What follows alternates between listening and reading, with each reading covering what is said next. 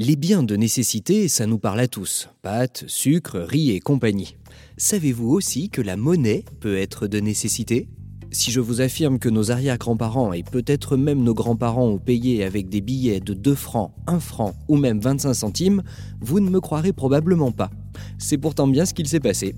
En France, quand le pays est à feu et à sang, qu'on ne sait plus comment répondre aux besoins de la population, on fait appel aux chambres de commerce ces organismes publics assurent une sécurité financière grâce à leurs ressources propres. Implantées dans chaque département, elles ont une bonne connaissance de l'économie locale et donc de ses besoins effectifs en petite monnaie. En 1914, la France entre en guerre contre l'Allemagne. Inquiets face au climat d'incertitude, beaucoup de Français conservent leurs pièces d'or ou d'argent. Ils épargnent, ou plus économiquement, thésaurisent. La monnaie métallique vient à manquer et les billets existants ont une valeur trop élevée pour les besoins de nécessité. Les commerçants demandent des paiements comptants, ce qui signifie pour les clients d'avoir des petites coupures. Avec l'invasion allemande, la Banque de France se retrouve bloquée pour approvisionner certaines zones en billets.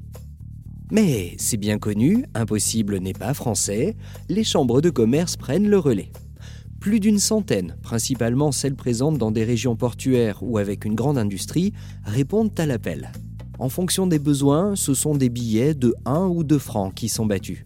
On peut même en trouver de quelques centimes, comme visible à la Cité de l'économie.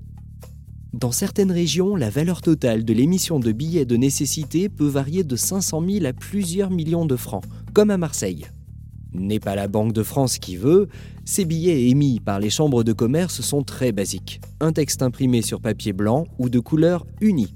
Seuls certains d'entre eux comportent des motifs d'encadrement ou des dessins rendant sain et sauf l'honneur du billet français.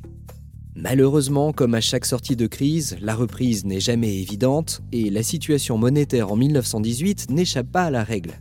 Une trop grande multitude de billets de nécessité circule sur le territoire français. La Chambre de commerce parisienne est missionnée pour uniformiser cette monnaie via une grosse émission en 1920. Les derniers billets de nécessité sont retirés seulement en 1926. Bref, durant toute période économiquement troublée, où la défiance est de mise, instabilité politique, révolution, guerre, crise financière, il n'est pas surprenant de voir apparaître des monnaies de nécessité. Dans le prochain épisode, nous parlerons des monnaies locales. Peut-on les considérer comme les monnaies de nécessité moderne? Les pêches parisiennes sont-elles suffisamment mûres pour notre système économique actuel? Et comme chaque institution a sa devise, n'oubliez pas la nôtre. Si t'es cool, t'es si t'es co.